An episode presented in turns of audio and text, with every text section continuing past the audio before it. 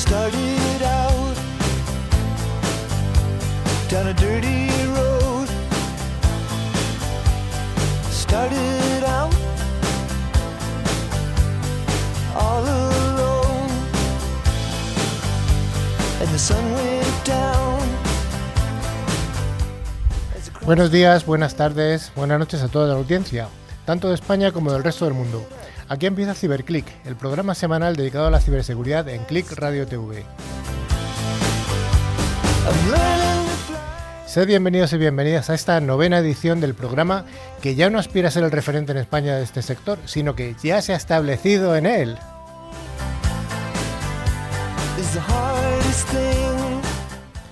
Un programa realizado por profesionales de la seguridad informática, que recordamos que es una de las áreas de las tecnologías de la información y de Internet de mayor crecimiento y de mayor demanda de expertos.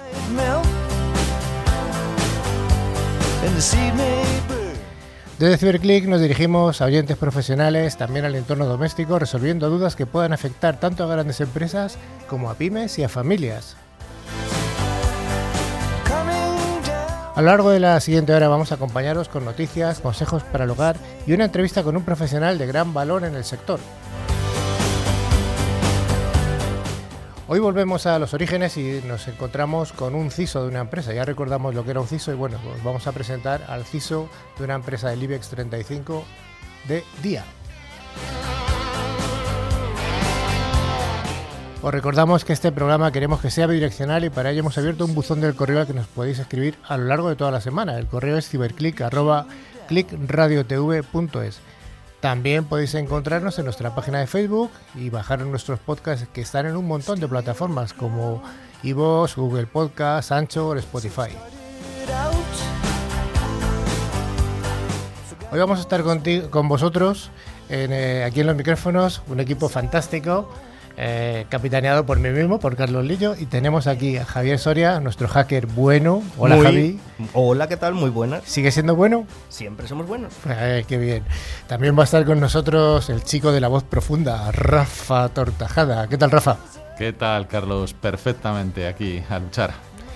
Y la, y la nueva colaboradora que ya es veterana porque ya es su segunda edición, Estrella Ayuso. ¿Qué tal, Estrella? Muy bien, muchas gracias. A darlo todo, ¿verdad? Todo, todo, siempre. Como siempre. Bueno, pues empieza Estrella a contarnos qué vamos a hacer, qué vamos a ver hoy. Bueno, pues como viene siendo habitual todos los días, comenzaremos con la sección de noticias. Hoy comentaremos tres de ellas, entre Javi y yo. A continuación seguiremos con la entrevista con nuestro invitado del día, como tú comentabas, Gustavo Lozano, que será un placer escucharle. Y luego pasaremos ya a nuestro habitual sorteo de dos antivirus valorados en 40 euros. Cada uno. Cada uno, sí señor. Muy bien, pues venga, pues os atrevéis con, la, con las noticias. Vamos allá. Venga, vamos allá.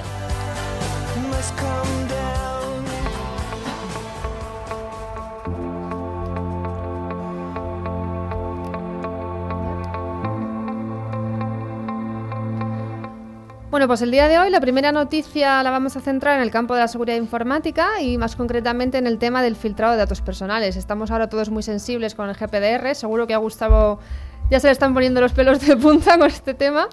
Y bueno, pues resulta que el famoso portal de Uber parece ser que ha sido multado con, un, con, uno, con 100 millones de, de dólares por los reguladores del Reino Unido y Países Bajos por la violación de datos que tuvo hace un par de años. O sea que la GPDR parece que empieza a llenar sus arcas, Javi. Bueno, 1.100 millones. Perdona, sí, 1.100 millones, me 1.100 equivoco yo. millones, Perdón. O sea, una barbaridad. Desde Reino Unido y los Países Bajos han, han dicho que eso de que estén tus mails, tus teléfonos y tus datos personales eh, por ahí dando vueltas, pues no es muy interesante. Y entonces han empezado a multarles. Fijaros que la GPDR ya lleva varios años eh, con transposición directa a cada país. Y cada país ha decidido eh, empezar a multar. O sea, mm, eh, en breve lo veremos aquí en España. Hay que tener ojo, chicos. Vigilar vuestros datos. ¿Quién será el primer multado aquí en España? Qué gran empresa. Ah, ah. Alguna habrá. Ya veremos. Lo tendremos que saber porque estarán obligados a comunicarlo, así que se sabrá, se sabrá. 72 horas nada más. Bueno, la siguiente noticia tiene que ver con una filtración de datos personales del Servicio Postal de Estados Unidos, que sabéis que es una agencia federal independiente del gobierno, y parece ser que tuvo un fallo de autenticación en el API que utilizan los usuarios para hacer el tracking de todos sus, eh, sus envíos y sus correos. Cuéntanos un poquito, Javi, ahí qué pasó. Bueno, pues últimamente las empresas se dedican a utilizar las APIs en negocios B2B, es decir, business to business, lo cual facilita en muchas ocasiones el poder trabajar de una manera fácil y rápida, ¿no? El problema es cuando esos web services, esas comunicaciones entre máquinas distintas, entre software distintos, la autenticación no es interesante o no funciona. ¿Qué es lo que ocurre? Pues aquí podías ver los paquetes, los datos de todos los usuarios. O sea, por simplificar un poco un proceso, al final estás haciendo una API sencilla para que otras empresas accedan a ella y roben los datos. Aquí recomendaríamos eh, posiblemente no el testeo de, de todas las aplicaciones, de los códigos ¿no? que se desarrollen para efectivamente evitar este tipo de, de filtraciones, ¿no? Sí, un hackinético, un test de intrusión o incluso algún hardware como un WAF, un firewall de capa 7 o incluso algo más sencillo, programar bien y no tener prisas.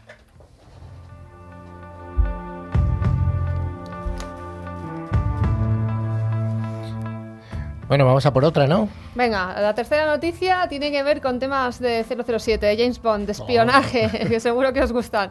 En este, en este sentido, eh, parece ser que Estados Unidos está pidiendo a todas las naciones aliadas donde tiene bases militares establecidas que no utilicen eh, empresas chinas ni dispositivos de Huawei. O sea, les está, digamos, abogando a boicotear las empresas chinas porque parece ser que parte de sus comunicaciones van, digamos, en redes más abiertas, no tan, no tan cerradas, y esos dispositivos pues se conectan ¿no? a esas redes. Entonces tienen miedo de que se estén violando los datos que corren por esos dispositivos de Huawei. No solamente Huawei, entiendo que cualquier otra empresa china, ¿no? Efectivamente. Tienen miedo al espionaje.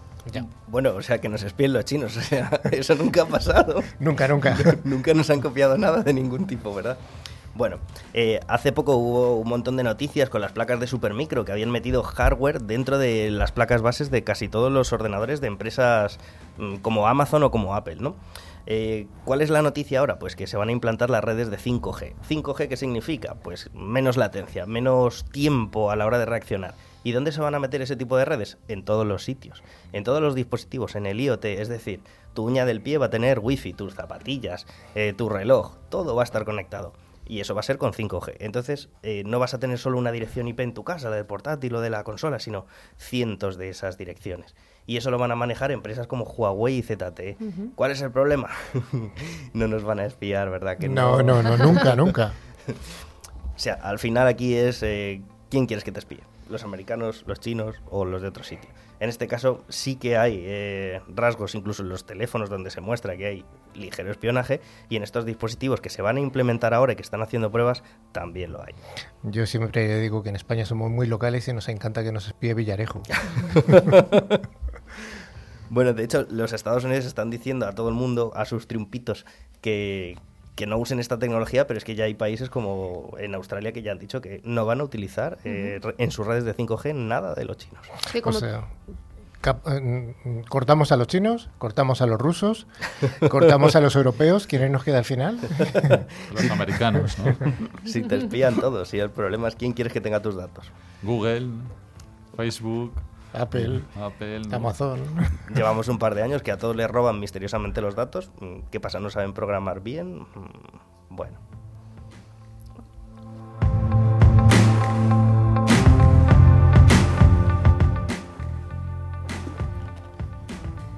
Pues nada, con esto damos por finalizada la sección de noticias semanales. Una sección hoy bastante light, ¿no? No ha habido así grandes, eh, grandes exfiltraciones, ¿no?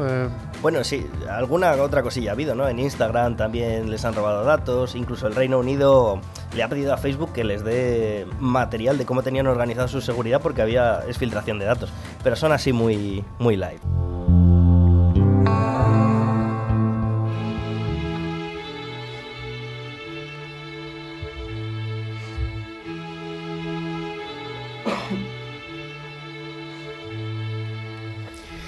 Bueno, pues continuamos con esta sección de ciberseguridad en el hogar, ya sabemos que son esta sección en la que damos consejos útiles eh, para todo tipo de empresas, para pymes y también para grandes clientes. Hoy, en concreto, la- los ciberconsejos de hoy, la verdad es que aplican a todo tipo de, usuarios, tanto desde el punto de vista empresarial como, como el del hogar.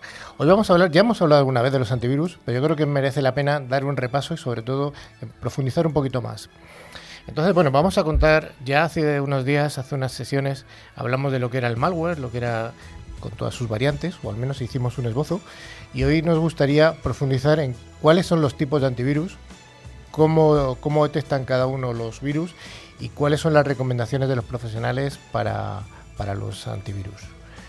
Eh, la primera pregunta ya la- yo creo que la hemos dicho mil veces. eh, ¿Antivirus gratis o de pago, Javi? Por Dios, pagar, pagar por algo. Siempre es bueno. La familia no te da nada, la gente por la calle no te da billetes. No contrates al pobre de la esquina para que te ponga la cerradura. Paga por las cosas. Pero Javi, si es gratis, ¿cómo va a ser malo?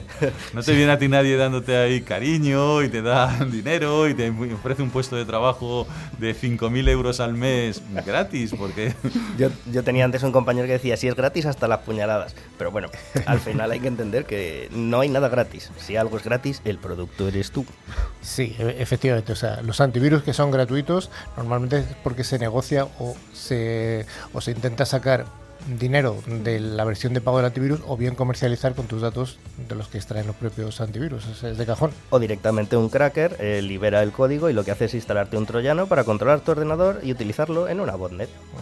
O sea, eso cuando vamos a hablar con en un entorno familiar y siempre tenemos un cuñado, una cuñada, un hermano, una hermana, un pues yo tengo un antivirus gratis y me va bien.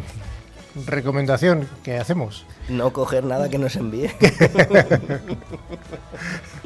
buscarle a ver si vemos sus fotos por ahí puestas o con quién ha estado hablando. Le ponemos en cuarentena, le decimos cinco minutos sin amigos. Bueno, eh, otra cosa de la que queríamos hablar ahora un poco más en serio es, ya que hemos, que deja- hemos dejado claro que el antivirus tiene que ser de pago, es qué tipos de antivirus hay. Yo hasta sé- donde sé hay dos tipos de antivirus. Bueno, eh, hay muchos tipos de antivirus, o por lo menos eso dicen ellos, ¿no? Eh, la cuestión es que el antivirus genérico funciona con firmas, es decir, cojo algo conocido y le pongo un sello, ¿no? Y digo, esto es malo, y este maldad se llama mm, virus, troyano, malware, lo que sea. Y eso al final es la parte esencial de todos los antivirus. Luego hay otra parte en el puesto de trabajo que se suele llamar EDR o EPP, es decir, detectamos y respondemos. Aparte del antivirus que detecta lo conocido, necesitas algo que detecte lo desconocido. Antiguamente, ¿qué pasó? Pues que intentaron meter esos dos software, esos dos programas en el mismo. ¿Qué ocurría? Tú instalabas un antivirus y ¡ah! el ordenador dejaba de funcionar. No es que el mío tiene motor heurístico que comprueba el comportamiento. Hacía que no funcionara nada. Entonces ahora, teniendo dos programas y con la evolución tecnológica del hardware, pues tiene más sentido. Con lo cual entiendo que ahora ¿no? las empresas y las pymes tendrán que intentar de buscar presupuestos más equitativos ¿no? para tener esa prevención que te puede dar el antivirus tradicional y esa respuesta y detección que te puede ofrecer un, un EDR, ¿no? Correcto, sí, al final eh, entre los dos pues te pueden costar 30, 40 euros. Tampoco, tampoco es una suma elevada por estar protegido razonablemente. Ojo, 30 o 40 euros cuando se compran montones de licencias en entorno empresarial. Que si estamos Correcto. hablando de un usuario doméstico no son 30 o 40, estamos hablando de 60, 70 o Claro, sí, más. por dos, correcto. Sí, vale. Es que eh, es interesante dejarlo claro que no es lo mismo que un vendedor de antivirus venda eh, una licencia o 10 licencias para una familia o una pyme que venda mil licencias para una gran empresa como por ejemplo la de, la de Gustavo. Son, son entornos distintos y, claramente costes muy diferentes. Lo que sí está claro es que los EDR, los Endpoint Detection and Response, han venido para quedarse. Desde 2015 hasta ahora ha aumentado casi su presupuesto hasta 500 millones de euros o más. El crecimiento es exponencial. Se espera que hasta 2020 este mercado crezca un 40%, casi por encima de lo que va a crecer el mercado de la seguridad de la información tradicional. Con lo que es una tecnología en la que sí que hay que invertir para lograr esa protección 360 grados. Correcto. Entonces, Javi, eh, ¿podemos quitar eh, el antivirus y dejar sobre el EDR? ¿O, o tenemos los dos? Hemos dicho siempre los dos y es lo que recomendamos, pero A bueno. ver, quitar no. En la seguridad, acuérdate que muchas de las medidas son disuasorias. ¿Qué quiere decir? Que son para evitar que gente que realmente sepa acceda. Es como la antigua placa que ponías de Securitas. No habías contratado nada, simplemente la ponías, la gente lo veía y decía, vamos a poner uno más fácil. Entonces, si tú tienes más medidas de seguridad, es más difícil que te accedan. Además, no hacen lo mismo, por más que se empeñen algunos fabricantes. Uno detecta lo conocido, otro lo desconocido y lo para. Entonces hay que complementarlo, siempre hay que tener una barrera más. Acordaros de la seguridad, es como una cebolla. Las primeras capas se las salta todo el mundo, la última, bueno, algún gobierno, algún chino, bueno, da igual. Vale, vamos a dar un poco un repaso de lo que es el antivirus básico, antivirus tradicional o antivirus genérico. Le hemos utilizado distintas palabras para denominar lo mismo.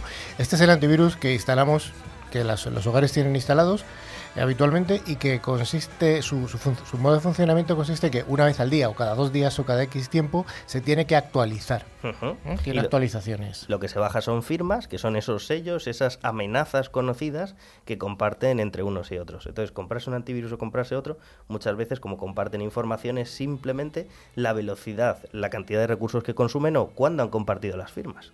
Es importante saber eso, que, que un antivirus ralentiza el PC y es porque es un proceso más que está corriendo dentro del PC.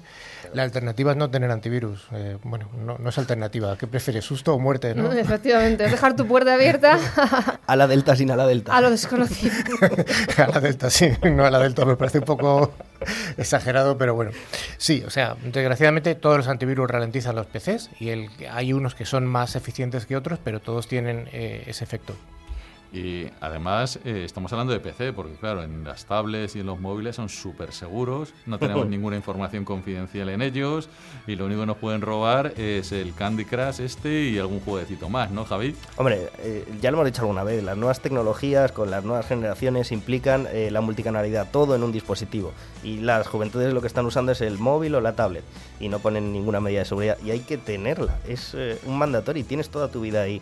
Las fotos es lo de menos, pero tienes el banco, tienes el mail, tienes toda tu vida. Yo creo que esa es la gran eh, apuesta para los próximos años, la securización de todos nuestros sistemas móviles, porque realmente muy poca gente tiene un antivirus. Ya no te digo eh, los MTDs o MTPs, como lo quieras llamar, o, o sistemas eh, MDM para, para empresas, ¿no? Un simple antivirus, tampoco vamos a pedir... Al final, el, el móvil tiene más memoria y el procesador ya casi es igual que un ordenador. Es que los nuevos ya tienen 8 gigas. Instala de todo, o sea, protégete, pon seguridad en tu vida. Pues seguridad siempre hay que poner un antivirus básico, al menos por debajo. Y vamos a explicar lo que hace un EDR. Estrella ha dicho las iniciales del acrónimo a que se referían, que era Endpoint Detection and Response. Y en cristiano, ¿qué significa? ¿Qué es lo que hace? Cristiano lo que te permite es tener eh, una visibilidad completa del endpoint y aparte te lo que te aporta es una automatización de, de las alertas, una mayor automatización de las alertas de manera que puedas tener una respuesta automática ante la detección de un incidente porque se basa en comportamientos, ya no en firmas como comentaba Javi. Ahí está la, la diferencia entre el EDR y el antivirus, que este analiza esos comportamientos no tan tradicionales y no, y- y no tan conocidos. Bueno, de muchos antivirus te van a decir que compran el comportamiento, pero bueno, pongámoslo entre comillas. El antivirus te hace un escaneo de todos los archivos que tienes en el disco y te dice esto es bueno, esto es malo, compruebo con firmas. Los EDRs cuando se ejecuta en memoria salta un proceso, ¿no? Y tú dices, estoy viendo una imagen y de repente esa imagen empieza a borrar cosas, pero si una imagen no borra cosas, te las enseña. Eso no funciona correctamente, hace algo extraño y lo paran en memoria, en ejecución. Otra ventaja de los EDRs, aparte de parar en ejecución, es que, mm, eh, bueno, normalmente ellos no escanean como los antivirus, eso es una pega, pero muchos de ellos sí que te hacen listas blancas o listas negras, es decir, catálogo como goodware y catálogo como malware y ya no tengo que analizarlo. Entonces, muchas veces el EDR consume menos recursos que el antivirus porque no escanea lo que ya sabe que es bueno. Luego hay que, hay que comentar también que las estrategias de los distintos fabricantes de antivirus pues muchas veces son contradictorias. Hay algún fabricante de antivirus que está lanzando al mercado eh, el mensaje de que el EDR sustituye al antivirus tradicional. Yo creo que es un error. Es totalmente erróneo porque se complementan, no hacen lo mismo. Que en el roadmap tengan que van a hacer lo mismo que el antivirus, muy bien, es un roadmap. No quiere decir que esté hecho, ni mucho menos que se vaya a hacer, simplemente que lo han pensado como una idea interesante. Y además entiendo que hay un problema de, de- de cantidad, porque el antivirus tradicional o el básico o el genérico, para la inmensa mayoría de los ataques de un, puesto de trabajo, de un, em- PC, y quedaría un porcentaje pequeñito que pararía el EDR, que son aquellos ataques nuevos o aquellos, aquellos virus de, reciente generación. Bueno, no solo para los virus o el malware de reciente generación, sino que para usuarios maliciosos. Si hay, por ejemplo, algunos EDRs que aprenden qué es lo que tú haces, y si de repente alguien mete un script que te va a borrar el disco duro, eso no es un malware, es un gañán. Entonces también lo pararía. Engañan, está bien. Lo que, lo que está claro es que si solamente hubiera EDR tendría que parar todo y eso no está claro que vaya a ser efectivo contra todo. Pero es que si tú pones un EDR y no tienes un antivirus, lo que ya tienes instalado en el PC ya te lo has comido. Eh, cuando arranca el ordenador, una DLL, un proceso que no ha visto, mm, pierdes mucha visibilidad. El EDR es desde que tú lo instalas en adelante, no hacia atrás. Bueno, que al final el EDR lo que te va a dar es esa visibilidad, ¿no? Para poder detectar amenazas que antes pasaban desapercibidas, ¿no? Correcto. Que el antivirus, como tú bien has dicho, se tragaba y no éramos capaces de detectar o su- sufríamos un incidente y no sabíamos ni de por dónde venían los tiros, ¿no? Claro, esa es la gracia. En ejecución, cuando alguien lo ejecuta. El antivirus funciona cuando lo detecta, no antes de. O sea, no a la hora de ejecutar. Mira la firma y dice, esto es malo, pero no se ha tenido por qué ejecutar. Con Al el final, EDR sí. Nos está aportando esas capacidades predictivas, ¿no? Tipo Minority Report, yo que me encanta el cine, siempre hago referencias al cine, que antes no teníamos, ¿no? Entonces ahí está esa capa global que nos va a ofrecer. Claro, te lo detecta y te lo para, que al final es algo muy bueno.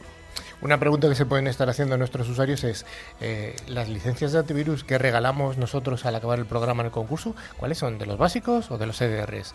Rafa, ¿de cuáles son? Eh, bueno, un básico un poco más avanzado. Eh, EDR no llega a tener. No, Pero no llega.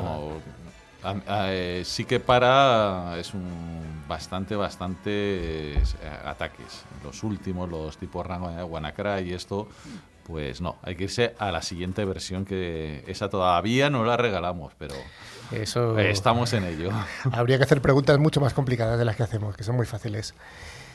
Bueno, pues sí, efectivamente, el antivirus que regalamos es, un, antivirus básico de Bitdefender. Básico no significa que sea nivel bajo, sino que hace todo lo que hace un antivirus de los tradicionales.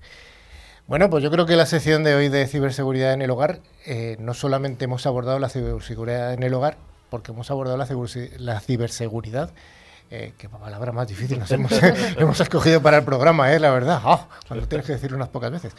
Bueno, no solo la ciberseguridad en el hogar, sino también la de las grandes empresas. Esto que hemos contado aplica exactamente a todo el mundo por igual. Sí, bueno, a lo mejor la, la metodología o la norma de este trasto en otros sitios se llama distinto, ¿no? En muchos se llama EPP, Endpoint Protection. Sí. Bueno, al final es lo mismo, es un EDR. Incluso algunas empresas utilizan la información que tienes en el endpoint y otro tipo de información, la que tengas en la nube, la que te dé tu proxy, la que te dé un montón de cosas y lo llaman XDR. Al final X es, venga la información de donde venga, donde se ejecute, yo lo paro, respondo. Y la siguiente pregunta que tendríamos que hacernos es, en todos los dispositivos, como ha dicho Rafa, que tenemos que tener antivirus. Hemos hablado de los móviles, hemos hablado de las tablets, de los PCs, y no todo el mundo tiene el antivirus en el, en el móvil o en la tablet. ¿Habría que comprar una licencia adicional? Bueno, depende en algunos software, pero en, en muchos es multicanal, multidispositivo. Entonces tú compras una licencia y tienes hasta cuatro o cinco dispositivos normalmente. Es importante que sepáis que en los iPhone no te protege del malware. Aunque su infraestructura y su sandbox, eh, algunos lo eviten en principio, no te protege de todo. Sí. Otro día tenemos que hablar de la protección de los móviles y de los MDMs. Eh, algunas siglas que ha estado dando ahí Rafa, que seguro que algún oyente lo tiene en la cabeza. ¿Qué habrá querido decir Rafa? La voz profunda. Sí, sí, yo creo que es lo que, lo que hay que hacer en los próximos capítulos.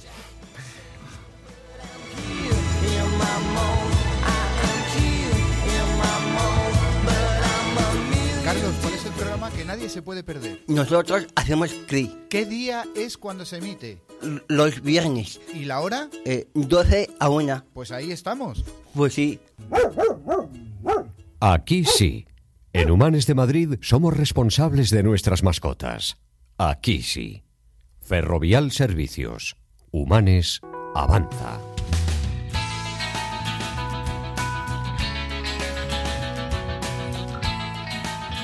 Cuando estés dispuesto a dar el primer paso, asegúrate de recorrer el camino con alguien que comparte tu mismo sueño. Date a conocer a través de Click Radio TV, la radio que engancha. Nosotros estamos por ti. Contacta con nosotros a través de info@clickradiotv.es.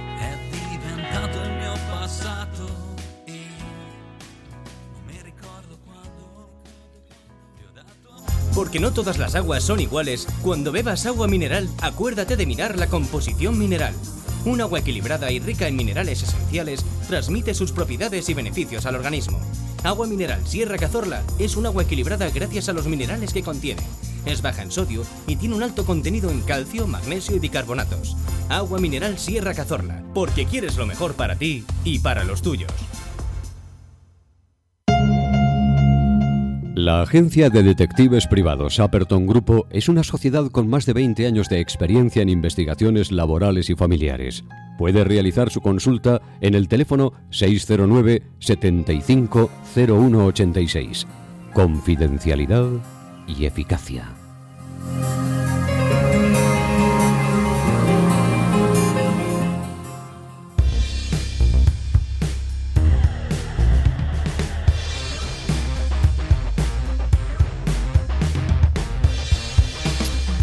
Estimada audiencia, gracias por seguir al otro lado. Después de estos interesantísimos consejos que nos han dado, hay que beber agua buena, etcétera, etcétera.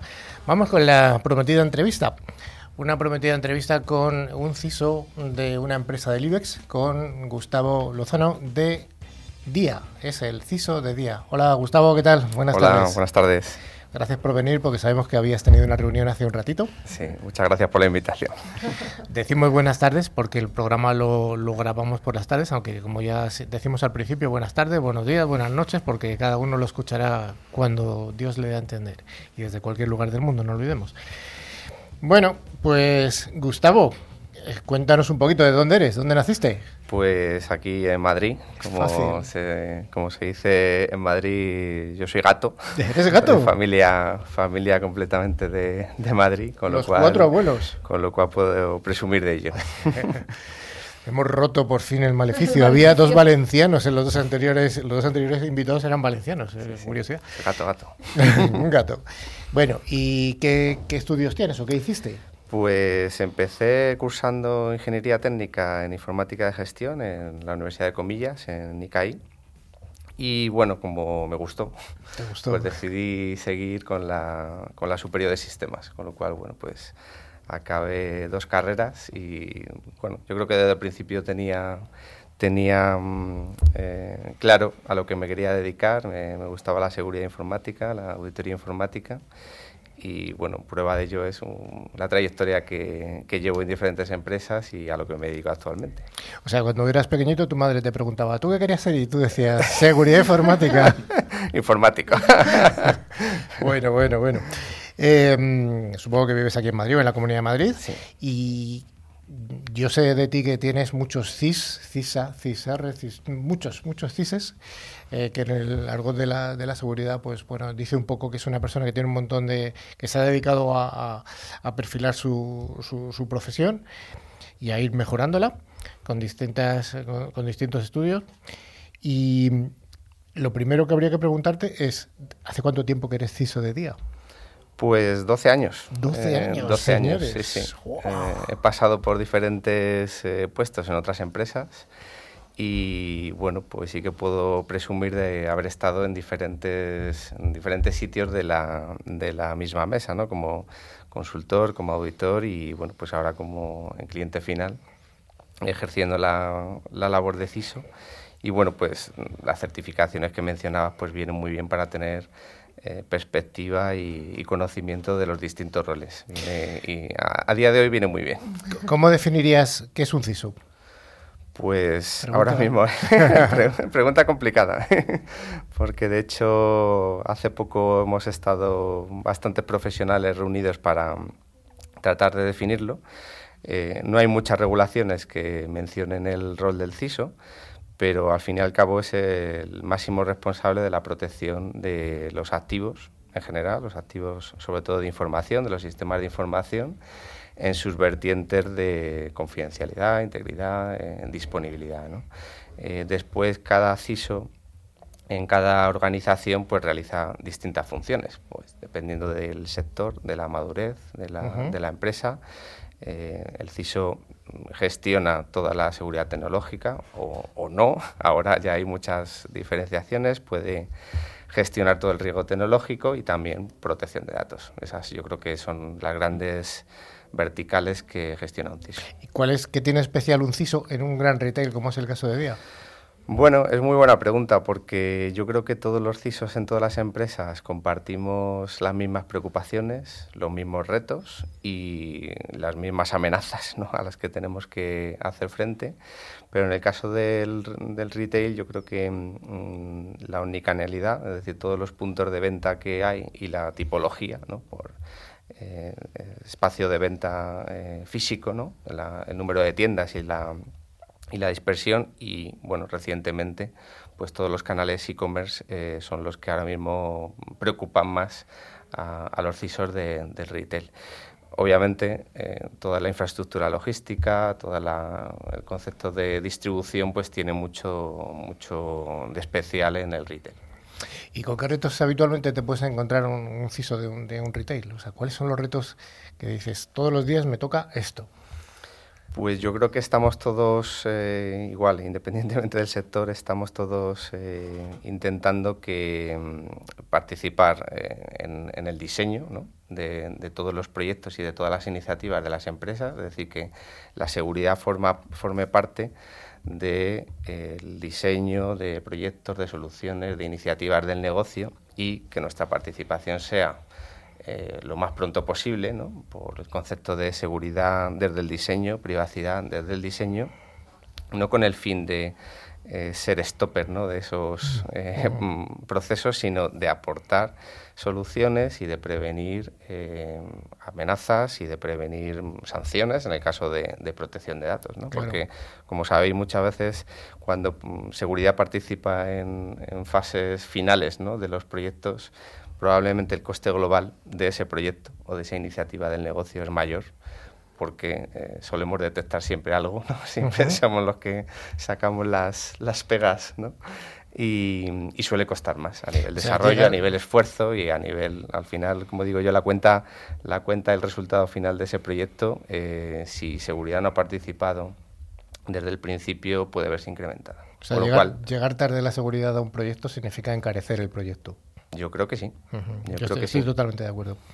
Oye, ¿y cuál es tu nivel de interlocución dentro de una organización tan grande como DIA? Con, con tantas tiendas, con tantos empleados, con- en fin. Bueno, pues mm, seguridad de la información y riesgos tecnológicos em, tiene una relación totalmente transversal con la, con la empresa. ¿no? Eh, yo creo que nos relacionamos con, con todas las unidades de negocio eh, para la realización de análisis de riesgos en distintas, eh, di- distintos departamentos y, por supuesto, pues eh, con, con IT, con informática, con la dirección, con relaciones externas, compliance. Es decir, yo creo que es una función y un departamento completamente transversal y, y cada día se está convirtiendo en, en- en ese concepto de, de transversal. ¿no? Y eh, bueno, has comentado antes que efectivamente en, en los diferentes CISOs, aunque no sea del mismo sector, ¿no? mantenéis mucha relación. Y yo quería conocer un poquito qué importancia tiene el feedback que cuando os juntáis, ¿no? Eh, de esas reuniones podéis, podéis sacar, ¿no? ¿Cómo lo implementáis en vuestro día a día el feedback que a lo mejor un colega de, de industria, por ejemplo, puede darte a ti que perteneces más al, al sector retail? Ujú. Bueno, pues cada vez más tenemos eh, relación. Yo creo que, que en España, mm, y esto está dicho por los proveedores y por eh, creo que somos de los pocos países donde, donde existe una relación cordial, permanente, donde compartimos experiencias y compartimos problemáticas y dolores de cabeza. Y además, bueno, pues existe esa relación formal a través de asociaciones como ISMS, como es. ISACA, como Autelsi, donde elaboramos contenidos mm, que sean de provecho para todas las empresas, sean grandes o sean eh, pequeñas, como una guía de brechas o como el libro blanco del, CISO. CISO. Pero después existe otra relación que es más eh, informal, puede ser sectorial, yo tengo relación con, con otros CISOs de- del sector, pero también tenemos una relación multisectorial. Es decir, al final las amenazas que pueda tener un banco eh, le viene bien a un retail en el en el e-commerce, como es lógico, y sin- yo creo que no hay ningún problema en compartir indicadores de compromiso y ciertos datos para eh, protegernos. Al final, yo creo que lo bueno que tiene eh, es que estamos protegiendo todos al ciudadano, que es nuestro cliente y que puede ser cliente de, de día y puede ser cliente de un banco, de una aseguradora o de cualquier otro sector. Desde luego que los grupos de WhatsApp que tenéis los CISOs sabemos que funcionan. Eh, Funcionan y muy bien. y muy bien. Sí que rulan. Y hay sí. muchos, y hay muchos. Y hay sí, muchos, sí. sí, sí. Y bueno, eh, he olvidado de decir y, y lo corrijo que también bueno la, la colaboración público-privada, ¿no? Eh, en esos en esos grupos y, y con las fuerzas y cuerpos de seguridad del Estado, pues también son fluidas para para lograr ese objetivo de protección común, ¿no? que, es el, que es el ciudadano y, bueno, pues también en este caso el, el país. ¿no? Estuviste trabajando en la elaboración del libro blanco del CISO, ese, ese gran... Yo no sé por qué le ponen siempre la palabra libro blanco a cuando... al libro blanco de la, de la anexión de España a las comunidades europeas, hace muchos años, el libro blanco de, de la educación, el libro blanco de... ¿Por qué no puede ser verde?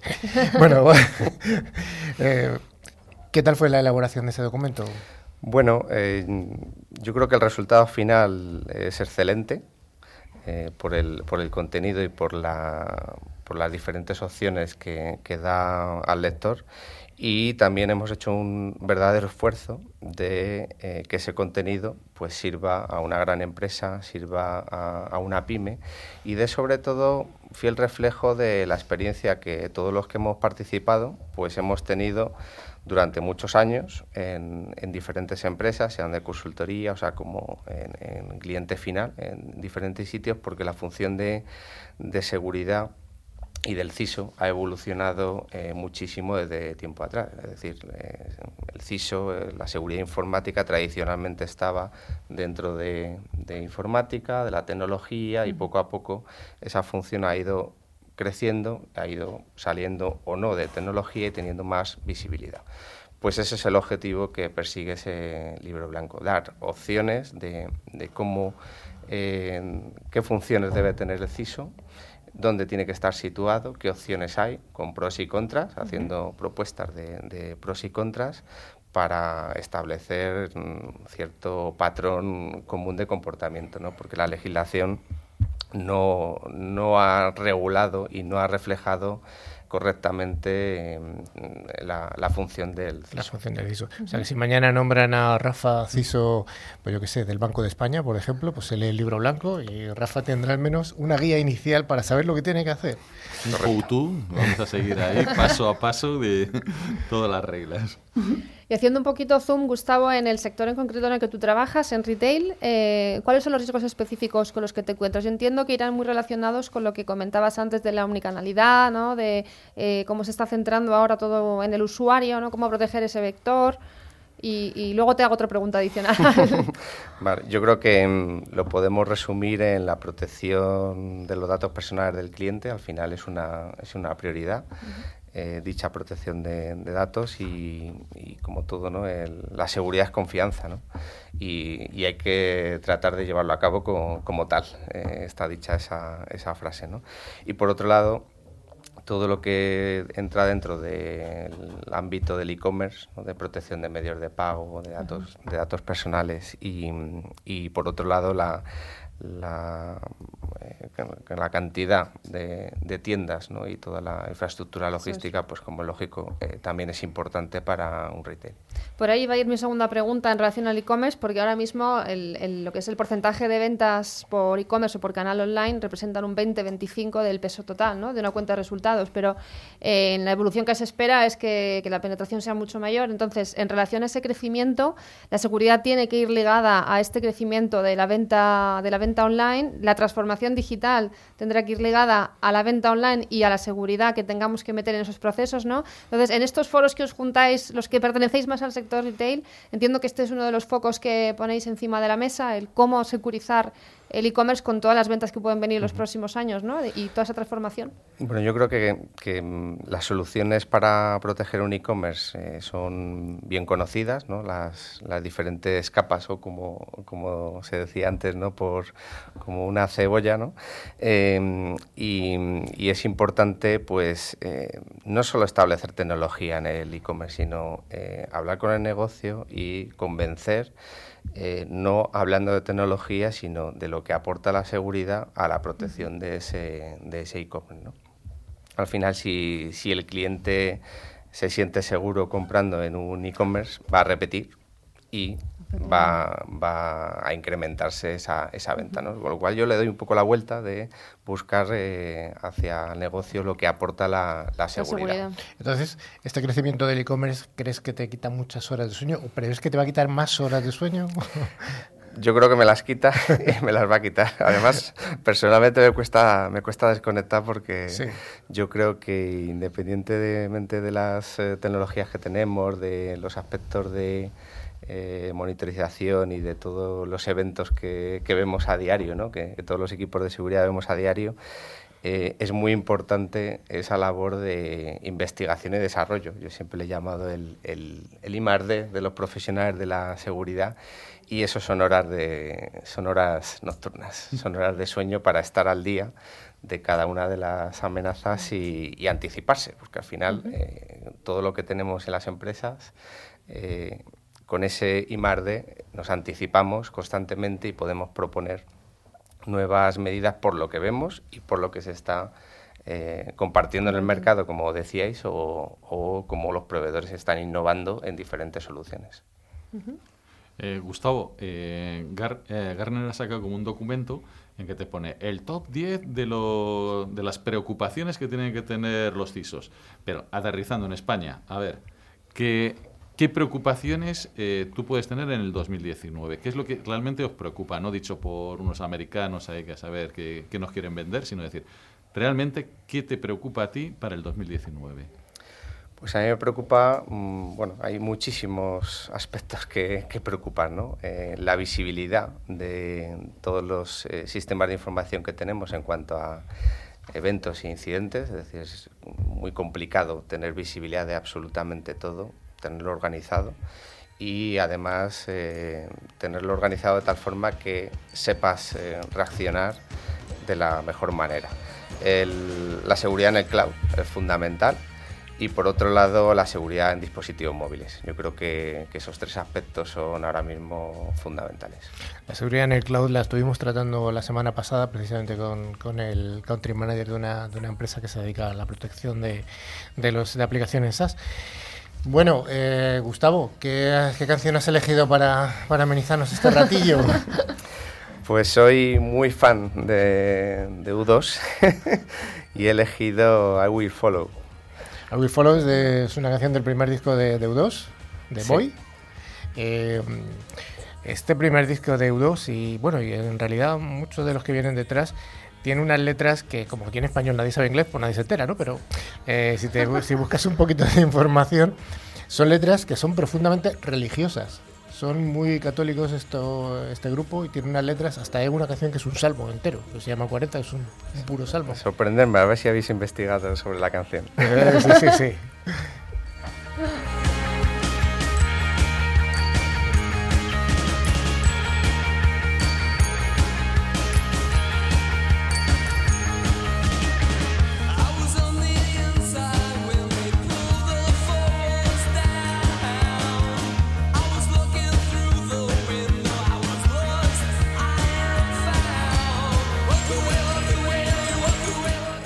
Entonces, ¿esta letra de qué va, Gustavo? Pues tiene una parte buena y una parte mala. Y Venga. por eso, y por eso eh, me gusta. Bueno, yo le doy el prisma siempre positivo ¿no? en, en la elección de esta, de esta canción. Eh, esta canción la dedicó Bono a su madre, eh, porque bueno, pues falleció cuando, cuando él era joven. Y bueno, para mí es importante porque refleja la importancia de la, de la, de la familia. ¿no? En- en- y en esta canción, pues eh, la letra da toda la importancia hacia su madre. Y por otro lado, pues por el ritmo y el mensaje, pues es súper motivadora. Y, en momentos difíciles, pues te pone las pilas. Sí. Además, eh, a mí me gusta mucho en conjunto cómo, cómo trata la batería. Es una canción que está, está muy interesante. Bueno, pues yo creo que vamos a acabar ir acabando la entrevista. Y lo primero que habría que preguntarte es que si tienes algún proyecto interesante para el año que viene. Eh, ya nos has hablado de la cloud, nos has hablado de más cosas. ¿Algo que puedas contarnos? Bueno, yo creo que también lo he mencionado antes, el lograr esa visibilidad eh, de todas las eh, diferentes consolas, eventos de seguridad que al final estamos manejando pues mm, miles de eventos en, en las empresas, ¿no? Eh, cada día pues es fundamental y, estamos, estamos en ello. Yo creo que es un proyecto muy importante a nivel internacional y, además, eh, en, ese, en ese sentido y en cuanto a, conceptos como la protección, la reacción, la, la prevención, ¿no? que se ha mencionado antes, Yo lo asemejo mucho a la Fórmula 1. También soy muy fan de, de la Fórmula 1. Ahora que y, Alonso se va, eh, bueno, bueno so- soy fan independientemente de si hay españoles o, o no. Siempre me, ha, siempre me ha gustado mucho la Fórmula 1. ¿no? Pero lo asemejo mucho porque mm, tienes al final eh, un muro donde se observan y se hacen ciertas cosas. Después tienes unos mecánicos que están ahí esperando que pase algo para reaccionar, ¿no? Y después tienes a un montón de ingenieros que están eh, investigando y haciendo labores de, de I+D con, con el concepto de la prevención, de la anticipación. Y bueno, me gusta, me gusta esa, esa comparación. La reacción, la reacción, no solamente prevenir, sino detectar y luego reaccionar cuando ocurre el incidente. Eh, la- las tres cosas que hay que hacer en seguridad, que alguna vez ya hemos hablado de ello también. Y en cuanto a reacción, una curiosidad, ¿tienes algún proyecto o, o algo en la cabeza que nos puedas contar? En cuanto a reacción, bueno, pues estamos eh, continuamente mejorando la tecnología existente, ¿no? Mencionabais aspectos de, de detección y de reacción en, en puestos de trabajo, en, servidores. Yo creo que todas las empresas eh, tenemos proyectos en marcha eh, para evolucionar la tecnología existente, tanto en sistemas internos como, en sistemas en cloud. La parte externa es importante, o sea, quiero decir, los eh, consultores externos, o tenéis mucho, mucho sourcing o dentro, de la, dentro del cogollo de la empresa. Yo creo que es importante mm, la combinación de, ambas, de personal interno y de apoyarse en especialistas externos que en, muchas tecnologías y en, muchas funciones eh, no es difícil, o sea, no, es fácil mantener eh, o, tener eh, profesionales eh, específicos para un aspecto y, y hay bueno fantásticos proveedores en España, proveedores internacionales que, que ayudan a las empresas pues en inteligencia del dato para seguridad, en implantación de tecnologías en, en tiempos eh, menores y de una manera más efectiva que si se hace en interno, con lo cual el, el equilibrio y la combinación entre interno y externo yo creo que es la clave del, del éxito. Fíjate que este programa es muy escuchado, eh, además de por el público general, es muy escuchado por los fabricantes. Te están escuchando ahora mismo. El- el- los próximos días van a llamarte a la puerta. Eh, lo que sí que es interesante, yo creo que tú lo has apuntado además, es que eh, bueno, pues una organización tan grande como la tuya, que tú tendrás los recursos que tengas, recursos humanos y recursos económicos los que tengas, pero sí que se tiene que apoyar necesariamente en la experiencia de, empresas especializadas en la, seguridad, tanto desde el punto de vista de consultorías, auditorías, gestión, operación, como de, puro asesoramiento.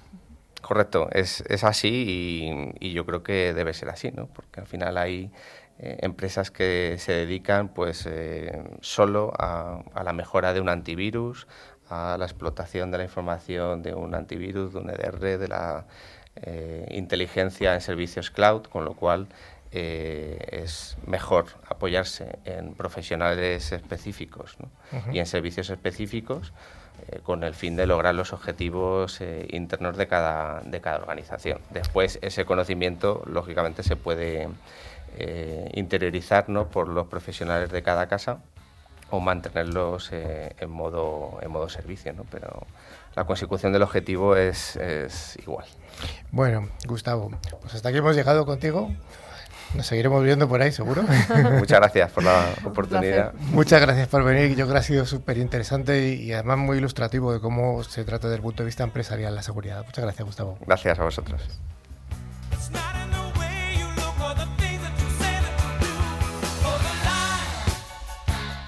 Bueno, pues llega el final del programa y con el final del programa el esperado momento del concurso semanal.